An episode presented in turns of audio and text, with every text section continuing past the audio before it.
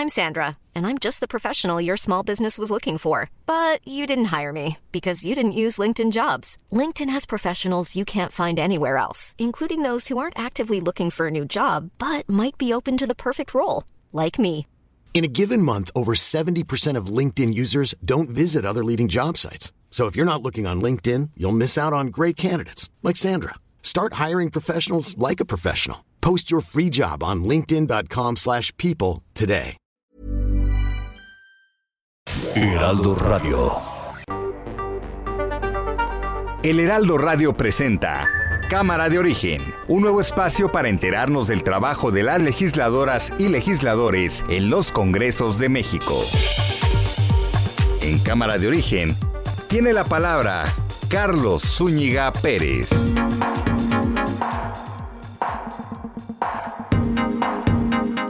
Buenas tardes, gracias por acompañarnos en esta nueva emisión de Cámara de Origen. Les saluda Carlos Zúñiga Pérez desde la Ciudad de México. Son las 4 en punto. En la siguiente hora vamos a tener la actualización de la información y también entrevistas relacionadas a temas interesantes como son el presupuesto que se comenzará a discutir ya esta semana, el presupuesto de egresos y las novedades en torno a la reforma eléctrica. ¿Qué dicen los partidos, sobre todo los partidos de oposición, en torno a esta propuesta que ya está en sus manos desde finales del mes de septiembre? Se va a atrasar, se va a atrasar todavía un poco más. De eso le estaremos hablando. Quédese con nosotros, por lo pronto escuchamos cómo va la información a esta hora del día. Ricardo Anaya. Lo importante era ir al G20 y a la COP26. Pero López Obrador no se siente cómodo en el mundo porque no lo entiende. Solo va a las reuniones donde puede hablar desde un podio él solito. En realidad va a ir a la ONU a tomarse una foto. Sus ideas son tan viejas y su visión tan corta que piensa que un programa tan limitado como Sembrando Vida es el origen del acuerdo de reforestación mundial que se firmó en la cumbre de Glasgow. En serio da pena ajena. Lo entregó el director de Pemex de entonces a Ricardo Anaya y que él lo repartía a los legisladores. Yo no di instrucciones de que se le castigara o se le investigara, porque yo no actúo así. No es mi fuerte la venganza, pero debería de enfrentar las cosas y aclarar. Es un asunto escandaloso, por eso hay que recomendarles a los servidores públicos que actúen con moderación, con austeridad, Reabren frontera México-Estados Unidos. Hola, ¿qué tal? Soy Juan Carlos Mendoza, cónsul general de México. Estamos aquí en el puente, estamos celebrando la apertura, el regreso a la normalidad entre estas dos ciudades hermanas. Muere el actor Enrique Rocha. El teatro es un poquito más difícil porque tienes que ensayar y tienes que tener perfectamente bien ubicados los, los textos. Una equivocación como Hamlet, una equivocación y te hundes en escena. Yo era un narrador que se lea junto con Gurrola como narrador y de pronto estoy narrando y se me va el diálogo. ¿Qué es esto? Vive los cielos, ¿qué hago? Entonces ya le dije al público claramente, perdón señores, perdón, no me acuerdo de este diálogo. Permiso, un minuto. Me metí al donde estaba el libreto, lo vi, lo traje en la mano para que no se volviera a olvidar y la gente le encantó. Enrique Rocha con su inconfundible voz. Bueno, vamos a la información de este día, lunes 8 la Organización Panamericana de la Salud advierte que es altamente probable que en México haya una nueva ola de casos de COVID-19 entre noviembre y diciembre y que en dos o tres semanas se verá el efecto de actos masivos como el desfile del Día de Muertos y la carrera de la Fórmula 1. Pero algo sí tenemos que decirle, ¿eh? o sea, si esto resulta exitoso, si la salida masiva de personas aquí en la capital de la República Mexicana a eventos como el desfile del Día de Muertos, la Fórmula 1, y otros, si resulta exitoso, podemos estar más tranquilos para la Navidad. Ojalá y así sea y estaremos monitoreando esta advertencia que hace la Organización Panamericana de la Salud. El gobierno del presidente Andrés Manuel López Obrador impugnó la orden de un juzgado federal que le instruye a vacunar a todos los menores de edad de entre 12 a 17 años. Ya dos semanas de este tema, ¿eh? lo dijo Hugo López Gatel en una conferencia mañana que lo iban a revisar, que no habían recibido una notificación. Bueno, pues hoy finalmente, lunes 8 de noviembre, ya lo reciben. La secretaria de Educación Pública, Delfina Gómez, informó que unos 5 millones de estudiantes de nivel básico no han regresado a las aulas tras la emergencia sanitaria por COVID-19. Hay que estarlo monitoreando también y hay que ver qué tal va el avance de quienes sí regresaron a las aulas y estos 5 millones que no han vuelto a clases. Clases presenciales, claro.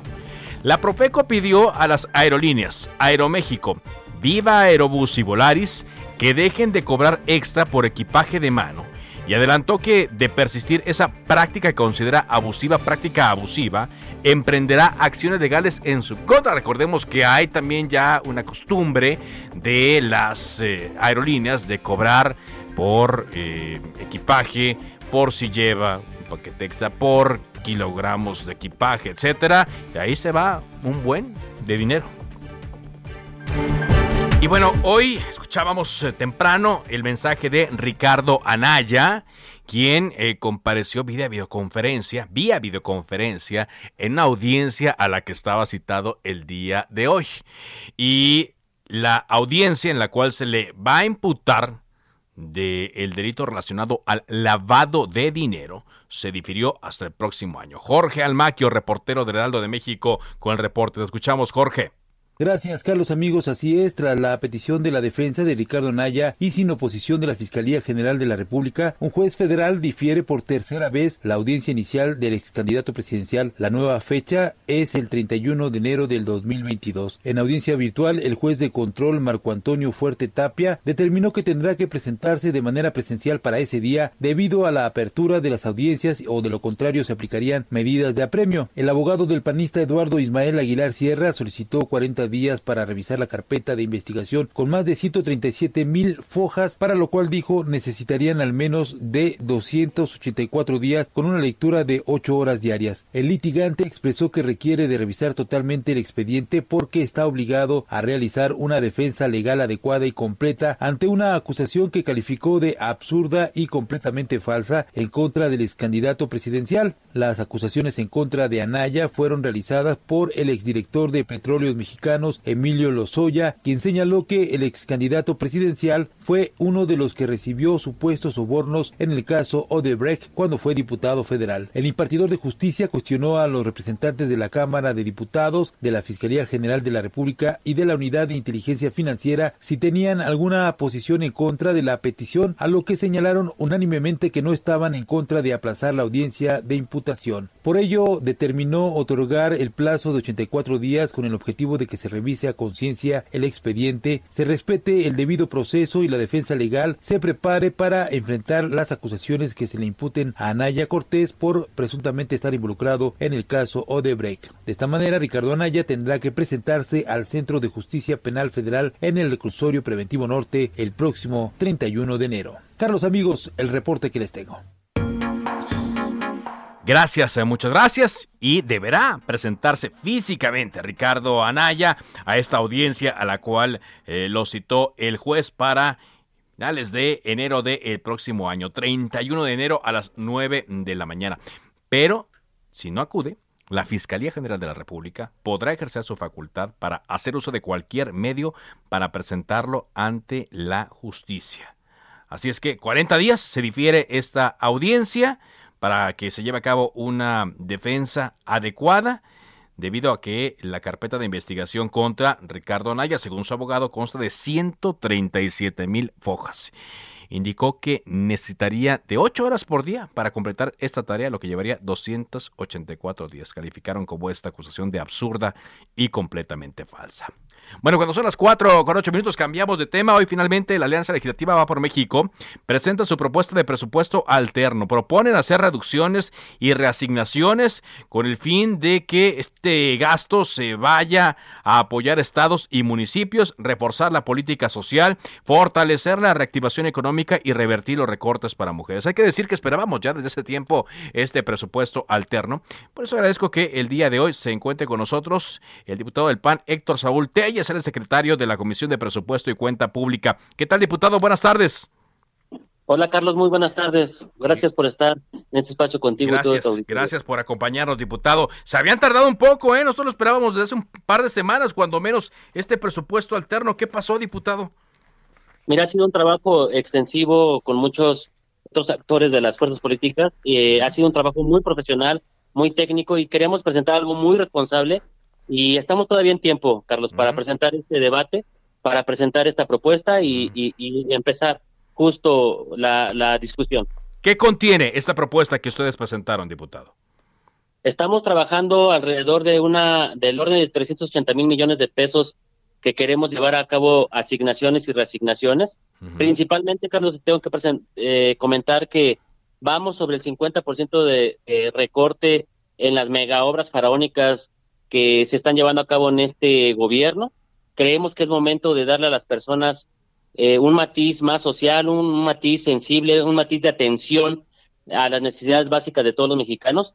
Y creo que estos tipos de proyectos tienen que esperar un poquito. No vamos a cancelarlos de ninguna forma, pero sí creemos que recortarles 50% de su gasto en este momento es necesario. Ajá. Ahora, eh, pues se antoja un tanto complicado porque han defendido mucho Morena y sus aliados políticos el gasto que tiene que darse, ellos dicen, para las obras de infraestructura de este gobierno, para lo que ellos consideran el tema de salud y lo que ellos consideran la reactivación económica. ¿Cómo se antoja esta discusión ante esto, diputado? Mira, nosotros vamos precisamente por una cuestión de rescatar el espíritu federalista. Los municipios y los estados han estado teniendo recortes consecutivos año tras año con este gobierno. Vamos a regresarles este matiz federalista eh, para que tengan recursos, para que puedan atender de primera mano a todos sus gobernados. En este sistema de federalismo estamos proponiendo reasignaciones por 78 mil millones de pesos. También vamos por la reactivación económica, que es importante en este momento para todos los mexicanos. Venimos saliendo de una crisis muy, muy, muy fuerte que después de la pandemia y después de las malas políticas económicas, y necesitamos impulsar a las micro, pequeñas y medianas empresas, darles eh, seguro de desempleo a las personas, impulsar eh, eh, programas de empleo temporal, y ahí vamos a, estar proponiendo alrededor de 47 mil 600 millones de pesos. Pero también queremos una política social y de salud sensible, que atienda las necesidades básicas como el seguro popular, eh, que, atienda las cuestiones de atención a niños contra el cáncer, que atienda eh, a las mujeres en, en, este, en estos temas de también de, cáncer, de, de, de, muchas, muchas cuestiones médicas que están dejando de hacerse el día de hoy. Y en esa política social y, y, y de salud estamos proponiendo cerca de 60 mil millones de pesos. Y por último, también estamos teniendo un rubro muy importante de impulso a la mujer, en donde prácticamente 5 mil millones de pesos estamos también proponiendo, en donde regresan las estancias infantiles, en donde eh, regresan los refugios para la atención de mujeres violentadas. Y en este, en este esquema que hemos trabajado, queremos darle este matiz sensible y de atención a la ciudadanía. Eh, sensible y de atención a la ciudadanía. Hoy hubo esta conferencia de prensa donde estuvieron los dirigentes nacionales y coordinadores parlamentarios del PAN, del PRI y del PRD. Calificaron la eh, propuesta como centralista, limitada, cortoplacista. Dicen que es eh, insuficiente ante ello y usted ya me dice estas cantidades, ¿no? Donde proponen hacer eh, los recortes. Y eh, dicen, no solamente son las prioridades del gobierno, sino atender las prioridades de las, eh, de las personas. Sin embargo, a juzgar por lo que vimos, diputado, en, la propuesta del paquete fiscal, estoy platicando con el diputado Héctor Saúl Telles, pues no les dejaron ir ninguna. Ni una, es decir, solo una que otra reserva que incluso dicen propusieron los mismos diputados de Morena. ¿Ha habido reuniones, ha habido contacto o se van a esperar ya la discusión que eh, va a comenzar en las próximas eh, horas de, de eh, la, propuesta de presupuesto para empezar a impulsar estas ideas? Carlos, ha habido en realidad pocos acercamientos. La verdad es que este equipo de Morena y el gobierno no permiten un debate frontal, técnico, un debate que atienda a la ciudadanía.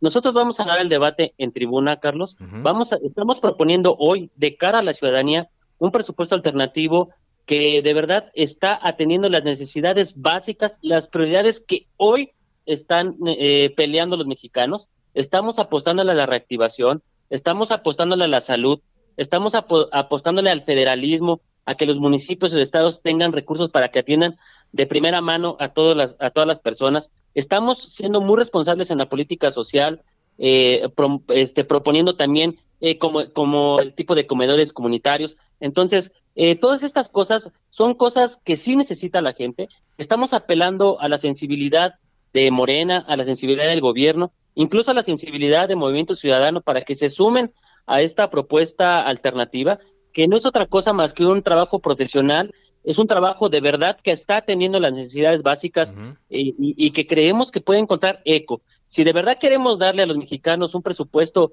que atienda hoy las, las, y mitigue la, la, crisis económica, que mitigue los efectos de salud de la pandemia, que reactive la economía, que fomente el empleo, estamos eh, proponiendo hoy, hoy un documento muy responsable que podría encontrar muchas soluciones a lo que hoy estamos viviendo. Muy bien. Platíquenos un poco para que le quede claro a nuestro auditorio, diputado. ¿Cómo viene eh, la, la, propuesta de trabajo? Eh, entendemos que ya hoy comenzó a circular el presupuesto, eh, vaya, la propuesta que Morena y sus aliados han preparado y la que envió el Ejecutivo. el dictamen, ¿qué viene para los siguientes días?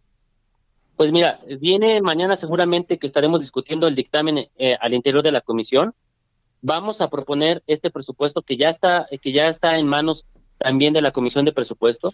Vamos a pelear por estos rubros que te estoy platicando.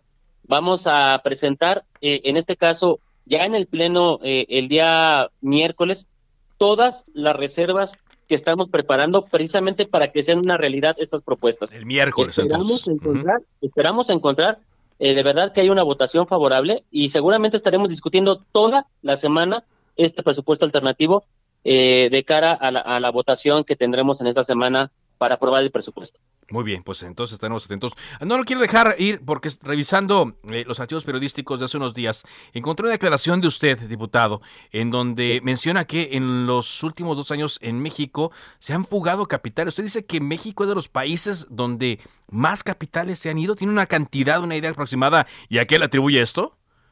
Claro que sí, Carlos. Mira, de un análisis financiero y no solamente de nuestra oficina, sino de, de muchas otras entidades este, financieras, eh, de, las, de las economías emergentes en el mundo, en México lamentablemente se, se coloca en el primer lugar de fuga de capitales. Estamos hablando de que acumulado durante 2020 y 2021 ya llevamos más de 21 mil millones de dólares en fuga de capitales. Es decir, que estamos siendo, estamos perdiendo ser atractivos y todo esto no es más que una, consecuencia de las malas políticas económicas y obviamente las decisiones de haber cancelado el aeropuerto, las decisiones de cancelar contratos de exploración y producción en materia de Pemex, la propuesta de la contrarreforma eléctrica, pues seguramente crean inestabilidad, incertidumbre en las inversiones y lo que está pasando es que hoy hay una fuga muy importante en nuestro país que lamentablemente nos coloca en el primer lugar de las economías emergentes que hemos perdido inversiones. De las, primer lugar de las economías emergentes que, que está inversión. ¿Y qué se puede hacer al respecto, diputado? Tenemos que comenzar a, cambiar. Necesitamos exigir a este gobierno políticas económicas estables, que sean atractivas. Tenemos que comenzar a, dejar de las ocurrencias de lado para no estar eh, creando estas, estas, estas condiciones de inestabilidad económica. Carlos. Muy bien. Diputado, le agradezco mucho que haya estado con nosotros y atentos a las siguientes horas. Muchas gracias, Carlos. A tus. Héctor Saúl Telles, diputado del PAN, secretario de la Comisión de Presupuesto y Cuenta Pública. Más adelante tenemos pactada también una entrevista aquí en Cámara de Origen con Rubén Moreira, el coordinador de diputados del PRI, sobre las declaraciones que hizo el día de hoy y también las declaraciones del de, dirigente nacional en torno a la reforma eléctrica. Se puede interesante el tema del presupuesto y el tema de la reforma eléctrica un poco más adelante aquí en Cámara de Origen. Vámonos eh, contigo ahora, Gerardo Suárez. Eh, los familiares de niños con cáncer, a propósito del presupuesto, eh, los familiares de niños con cáncer anunciaron una manifestación mañana en el aeropuerto. Cuéntanos de qué se trata, Gerardo. Claro, muy buenas tardes, Carlos. Pues los familiares de niñas y niños con cáncer anunciaron que volverán a las calles y será mañana por la mañana en la Terminal 1 del Aeropuerto Internacional de la Ciudad de México. Lo que reclaman es que no se ha dado solución a esta demanda de que exista un abasto permanente de los medicamentos oncológicos utilizados para sus hijas y para sus hijos. En todo este tiempo se han llevado a cabo, Carlos, 21 mesas de diálogo con autoridades del INSABI y de la Secretaría de Hacienda y Crédito Público. Es decir, estas mesas se han hecho cada semana, así que en los últimos cinco meses aproximadamente, han tenido esta interlocución, pero los familiares de, de los pacientes oncológicos pues reclaman que no han servido estas reuniones para resolver el tema del desabasto de medicamentos y lograr que ya se suministren de manera permanente sin que se interrumpa esta este suministro de medicamentos. Y por ello van a salir mañana de nuevo a las calles desde la mañana, las 8.30 de la mañana y harán diversas acciones de protesta cada martes en esta zona del aeropuerto capitalino. Es parte de lo que ya anunciaron desde este lunes, Carlos. Y bueno, pues ahí están los reclamos de nuevo de los familiares de niños con cáncer. Ahí están, a pesar de que ya se está discutiendo otra vez el presupuesto, pero y que ya se dijo por parte del secretario de salud de que están trabajando, pero la necesidad ahí está latente. Vamos a ver qué ocurre mañana después de esto, porque ya parece un círculo vicioso, ¿no? Protesta y después que lo reciben y le dicen que sí va a haber medicamentos, pero la realidad es que los medicamentos no están llegando. Muchas gracias, eh, Gerardo. Hasta luego, buena tarde. Muy buena tarde.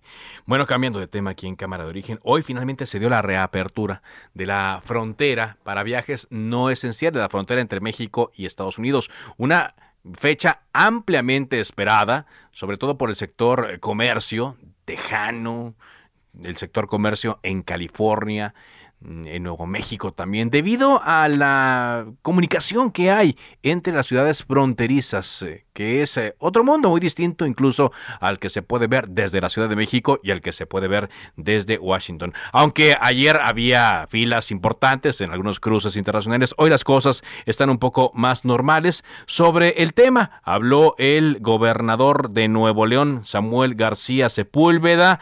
Daniela García, te escuchamos con el reporte desde Nuevo León. Adelante.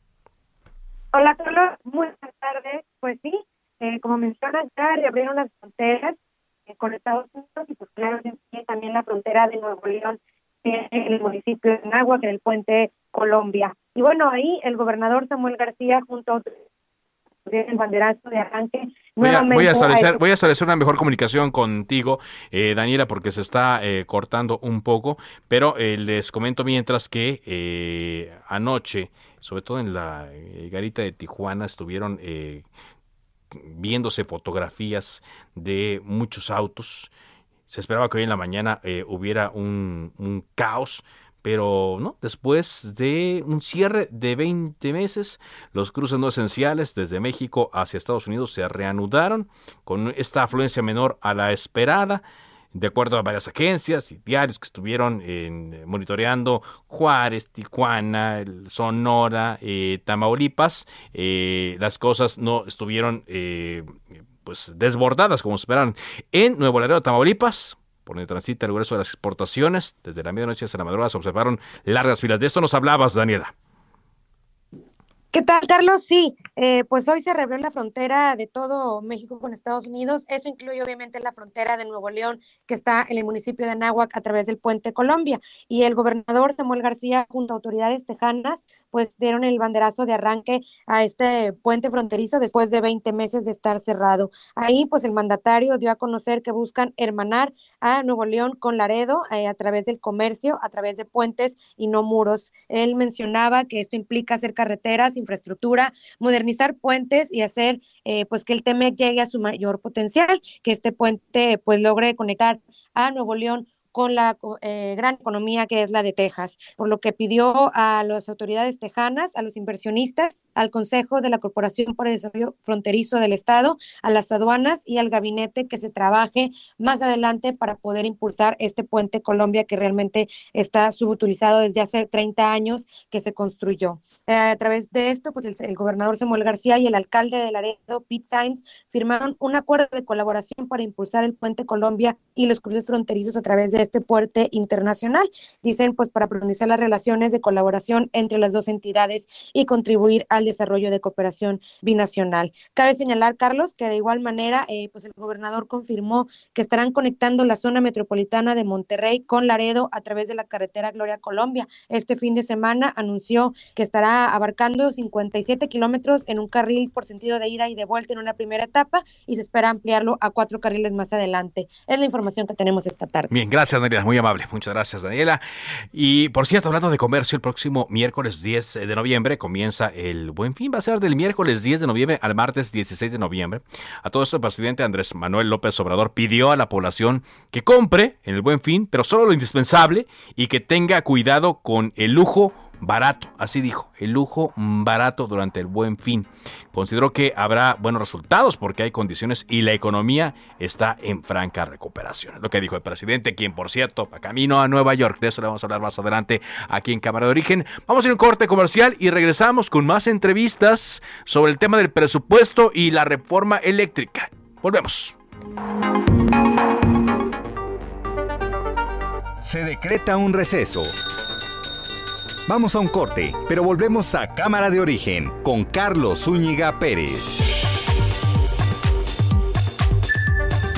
Heraldo Radio, la HCL se comparte, se ve y ahora también se escucha.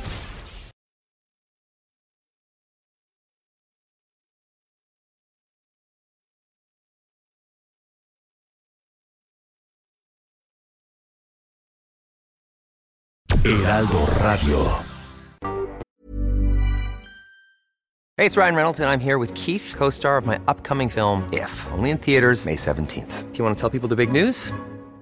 All right, I'll do it. Sign up now and you'll get unlimited for $15 a month in six months of Paramount Plus Essential Plan on us. Mintmobile.com slash switch. Upfront payment of $45 equivalent to $15 per month. Unlimited over 40 gigabytes per month. Face lower speeds. Videos at 480p. Active Mint customers by 531.24 get six months of Paramount Plus Essential Plan. Auto renews after six months. Offer ends May 31st, 2024. Separate Paramount Plus registration required. Terms and conditions apply if rated PG. Se reanuda la sesión. Volvemos a Cámara de Origen con Carlos Zúñiga Pérez.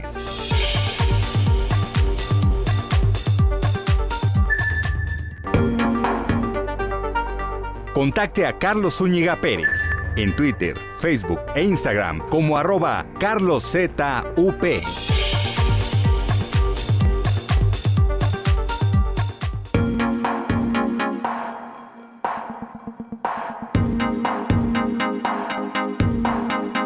Avanzamos con la información en cámara de origen. Gracias eh, por seguir con nosotros. Cuando son las 4.30 tiempo del centro de México, le decíamos eh, al inicio, y platicábamos más temprano con un diputado del PAN, en torno a esta propuesta de reorientación del presupuesto que hace la coalición PRI-PAN y PERDE, esta alianza legislativa. Uno de los asistentes a la presentación de esta propuesta es Jesús Zambrano, dirigente nacional del Partido de la Revolución Democrática, que está con nosotros en cámara ¿Qué tal, Jesús? Muy buenas tardes. Muy buenas tardes, Carlos, con el gusto de saludarte y a tus órdenes, como siempre. Muchas gracias, Jesús. De esta propuesta que han presentado con sus aliados políticos de PRI y PAN, ¿qué es lo que destaca, Jesús? ¿Qué es lo que se pretende?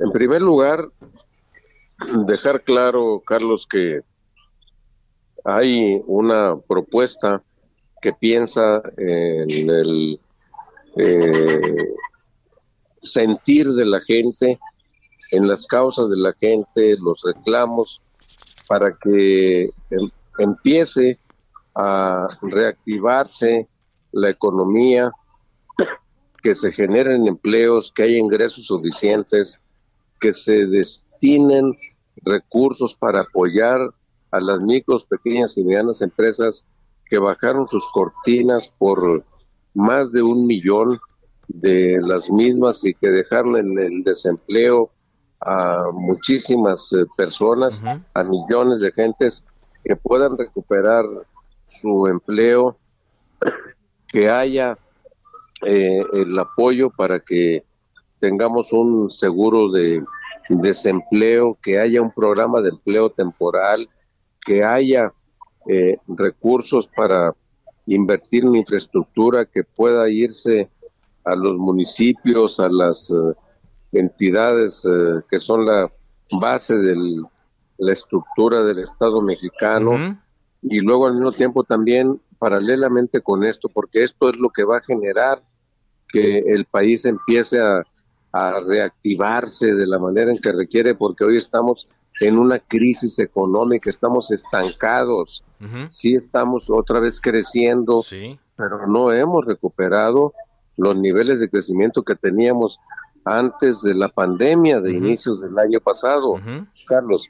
Y luego al mismo tiempo también recursos para eh, apoyar a las mujeres para restituir eh, todo lo que tiene que ver con las estancias infantiles, con eh, los refugios para mujeres violentadas, para que las mujeres puedan igualmente, perdón, este, regresar e ir a trabajar en cuanto tengan esa posibilidad, que haya eh, recursos suficientes para apoyar eh, a, eh, la salud de la gente, restituir el seguro popular, que haya recursos para medicamentos suficientes y especialmente para los más sentidos, para la compra de los medicamentos para atender lo de, perdón, lo del cáncer para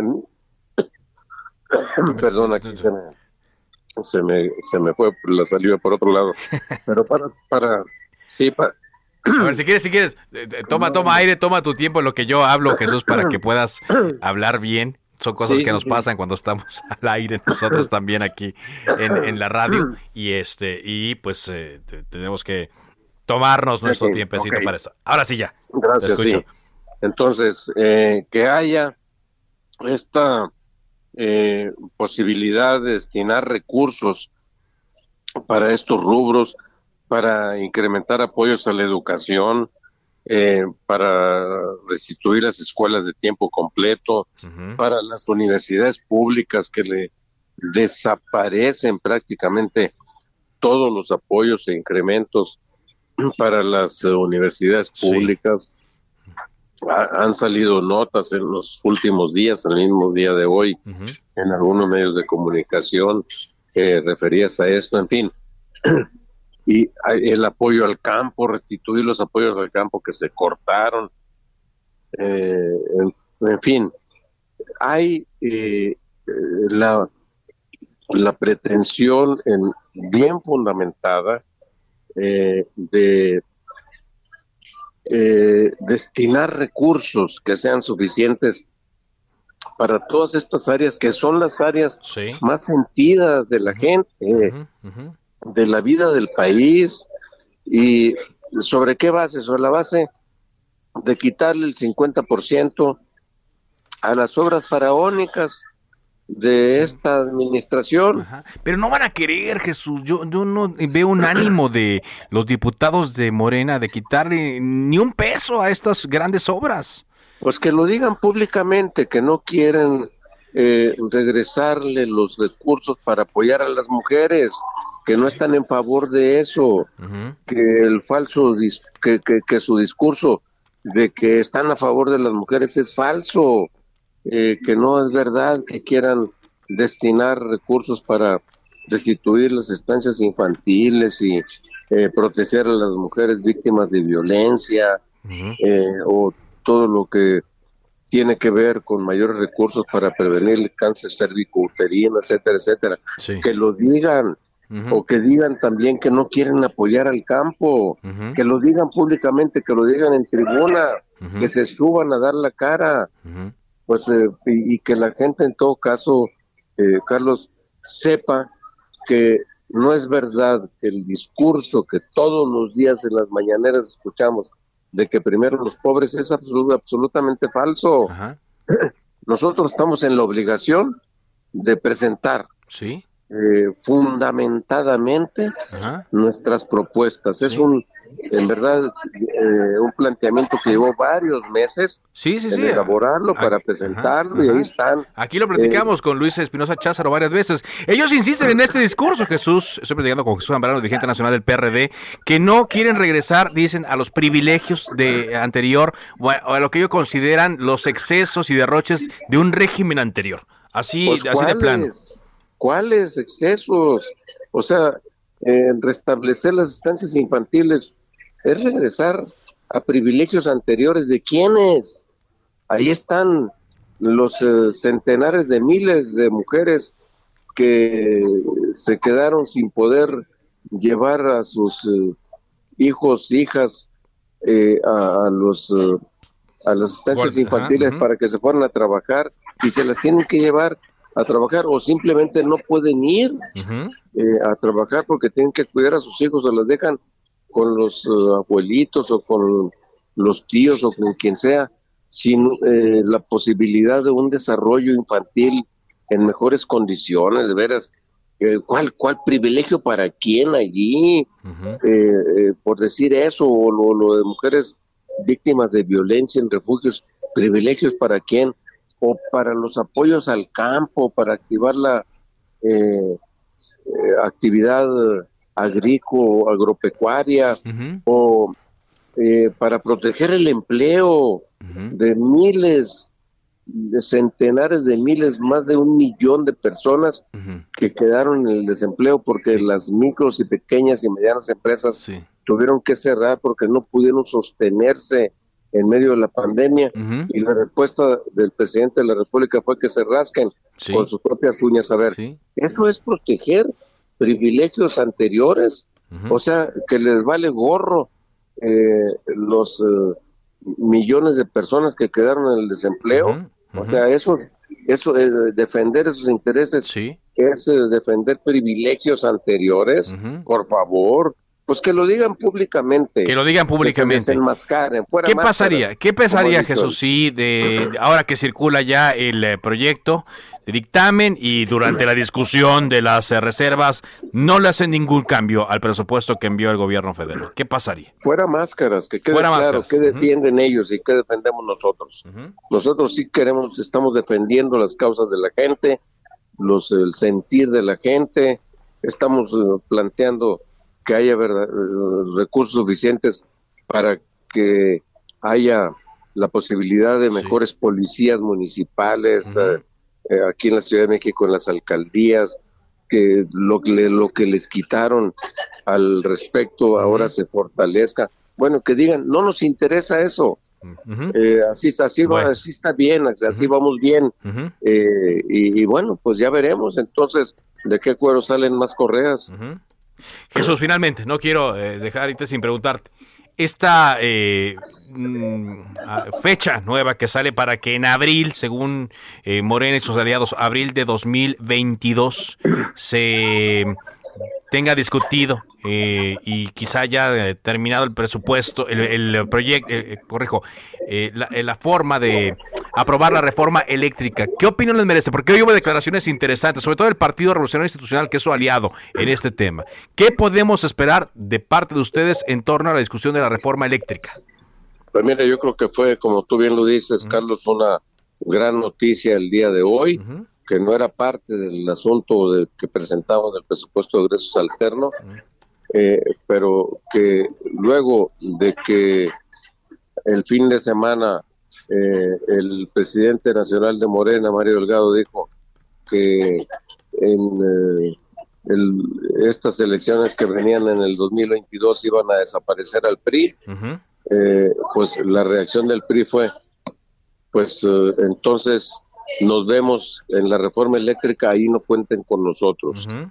Eh, y dijeron, esto hasta después de las elecciones del 2022 podemos discutir la reforma eléctrica, o sea que Morena y sus aliados, es decir, la iniciativa del presidente en materia de reforma eléctrica, no va a contar, ya no cuenta a partir de hoy con los votos. Para una reforma constitucional y la reforma eléctrica se tendrá que ir hasta después de junio del 2022. Esto es otra gran noticia, creo yo, para la vida del país. Muchas gracias, Jesús, por esta llamada. Al contrario, gracias a ti, Carlos. Muy buenas dice Jesús Zambrano, que no cuenta con los votos. Justamente de esto habló ahí en la misma conferencia en la que estuvo Jesús Zambrano. Ahí habló Alejandro Moreno, dirigente nacional del PRI. Te escuchamos con el reporte. Elia Castillo, adelante. Muy buenas tardes, Carlos. Te saludo con gusto. Pues así es, el presidente nacional del PRI, Alejandro Moreno, advirtió que discutirán la reforma eléctrica después del proceso electoral de junio de 2022. Eh, esto en respuesta a las declaraciones del presidente nacional de Morena, Mario Delgado, quien aseguró que borrarán al revolucionario institucional del mapa político en las próximas elecciones. En conferencia de prensa, justamente como ya lo comentaba el dirigente nacional del PRD, eh, los integrantes de la coalición Va por México, pues presentaron su propuesta de presupuesto alternativo y ahí Alejandro Moreno aseguró que ellos no le entrarán a la discusión hasta después de las elecciones. Escuchemos cómo lo dijo. Y lo único que hizo el dirigente de Morena con esa actitud es ir cerrando el diálogo con los partidos de oposición, principalmente con el PRI, y hoy, como dicen, tengan con su reforma energética porque la vamos a discutir después de junio. El presidente ya se frotaba las manos con ustedes. Bueno, pues ya vieron que del plato a la boca se cae la sopa. Hoy lo que les podemos decir es que el PRI tiene una posición firme y clara, como lo hemos dicho, apertura, discusión, que haya el Parlamento abierto, es un tema técnico, es un tema fundamental para el país,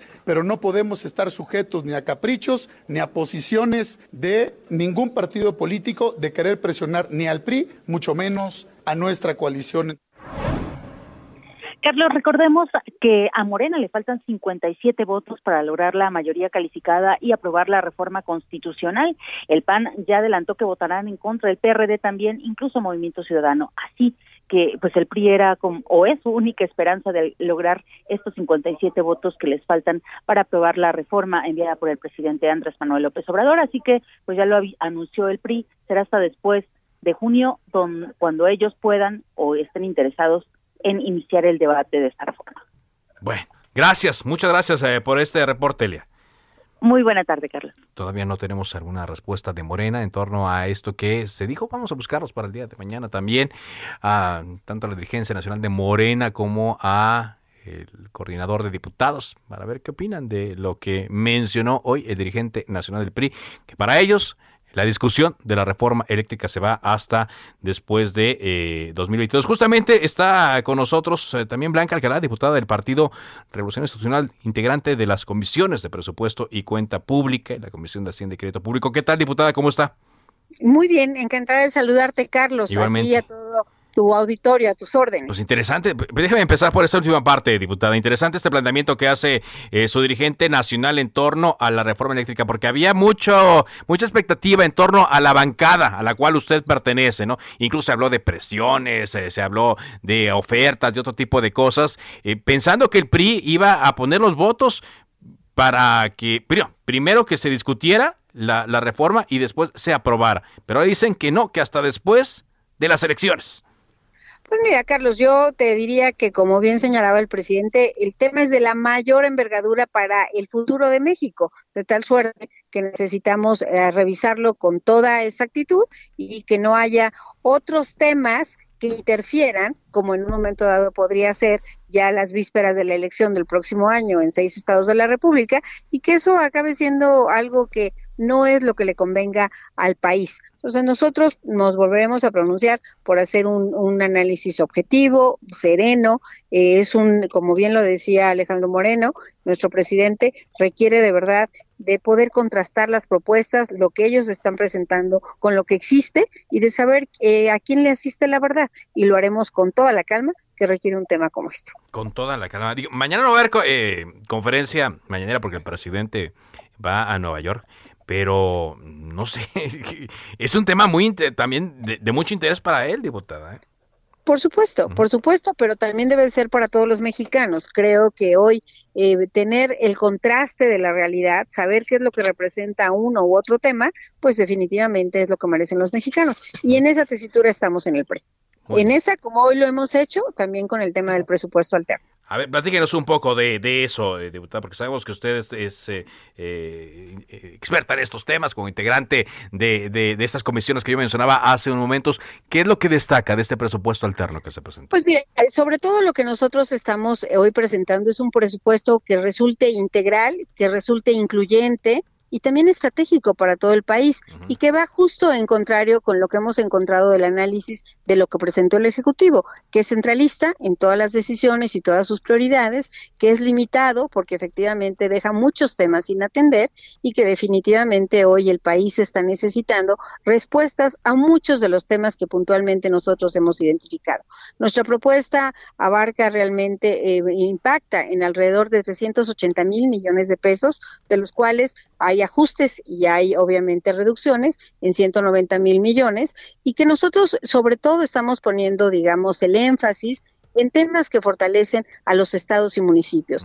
Más recursos en agua potable, en sus, en sus sistemas de drenaje, en la reconstrucción de carreteras y, y caminos alimentadores, en todos los temas que hoy en el gasto federalizado han dejado de funcionar, incluso en el ramo 23, y que son una gran necesidad para los alcaldes, incluso para los gobernadores de este país ni siquiera le hemos puesto nosotros énfasis a que si unos son del PRI, otros son del PAN, otros son de Morena. Nos interesa que se atiendan a la gente y eso es lo que estamos planteando. Por supuesto, muchos temas a todos y a todas. Y de subrayo todas, porque otro de nuestros ejes, de los cuatro que hemos diseñado, tiene que ver precisamente también con, el, con los aspectos de mujeres, que si bien mucho se habla del anexo 13, que es donde se destinan aquellos programas en donde inicialmente se había pensado que era para poder lograr este tema de igualdad sustantiva, sustantiva.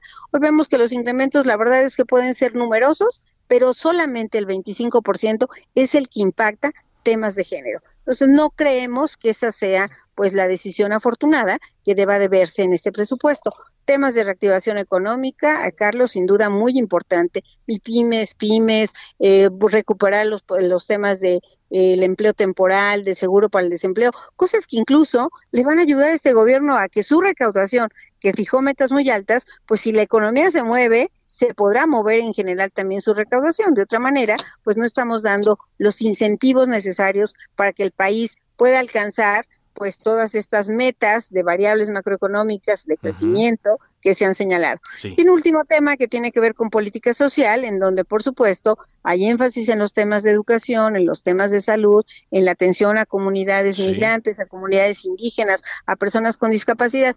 Dime, ¿quién negaría darles recursos precisamente a la población indígena a que se atiendan temas de salud y todos, por cierto, y con eso terminaría esta, esta, este primer eh, comentario, eh, tienen que ver con la restitución de derechos. Estamos en la Cámara de Diputados, nos hemos esmerado por tener una de las legislaciones más completas en el mundo y nos parece incongruente, inconsistente que no se estén autorizando recursos para garantizar el derecho a la educación, el derecho a una vida digna, el derecho a una vida libre de violencia, a los temas indígenas. Entonces, creo que hoy más que nunca el país necesita congruencia y eso es lo que estaremos apelando pues en la comisión y en el pleno. Mira, es que yo los escucho y escucho estos argumentos que eh, me, han comentado eh, usted, el diputado del PAN con el que predicábamos más temprano, Sortelles, con Jesús Zambrano, pero no veo que los legisladores del Verde, del PT, de Morena estén en el mismo ánimo y, y que estén eh, tomando en cuenta estos argumentos. Yo lo que he notado y lo que he visto es que ellos van a como les enviaron el proyecto y así lo van a votar, casi casi como pasó con el con el em, proyecto eh, fiscal.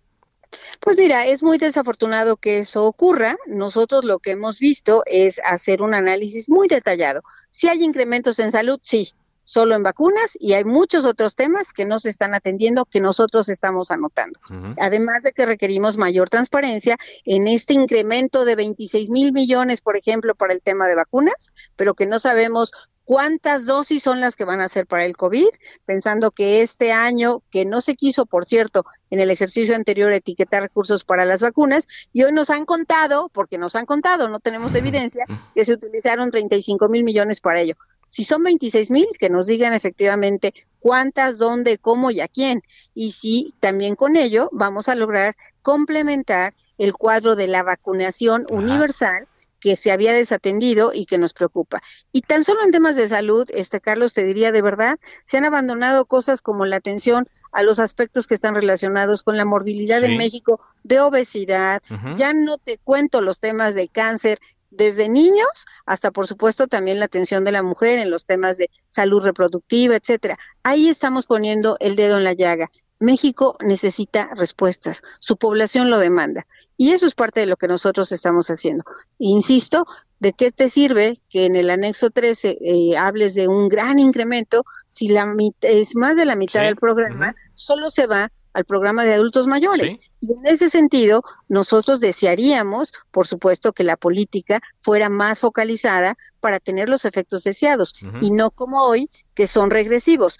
Y por último, te diría inclusive que los gastos de operación que van en proporción del monto de que se autoriza en el presupuesto, pues cada día es mayor y hoy pues se pueden tener, eh, no sé, hasta seis mil millones de pesos para cosas que no necesariamente ni van para los adultos y sí pueden tener desviaciones en todo este ejército que existe de los servidores de la nación. Muy bien. Creo que el país necesita transparencia, necesita congruencia, pero sobre todo respuestas. Gracias, diputada, por esa conversación. Muy amable. Al contrario, a ti, hasta luego. Alcana, diputada del Partido Revolucionario Institucional.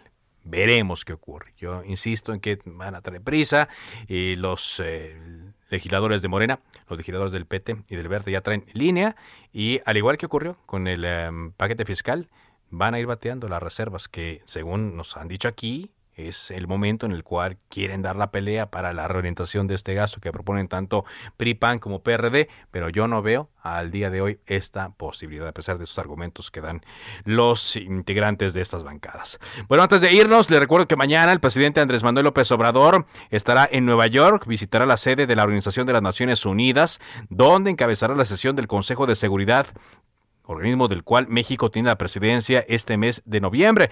El presidente se va a reunir con el secretario general de la ONU, Antonio Guterres, también tendrá participación en la sesión del Consejo de Seguridad, en la sesión Mantenimiento de la Paz y la Seguridad Internacional, Exclusión, Desigualdad y Conflictos, cuya apertura estará a cargo del presidente Andrés Manuel López Obrador, quien estará acompañado de Juan Ramón de la Fuente, el embajador ante la ONU. Tras esto, también eh, habrá una intervención de Antonio Gutiérrez y el presidente volverá a tomar la palabra durante esta intervención. De esto vamos a estar hablando el día de mañana aquí en Cámara Virgen, por supuesto, con más entrevistas y más de la información del momento.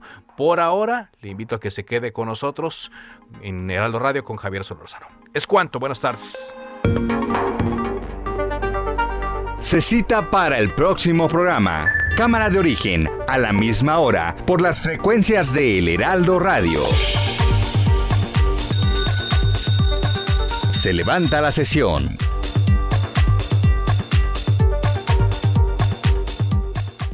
Heraldo Radio. La HCL se comparte, se ve y ahora también se escucha.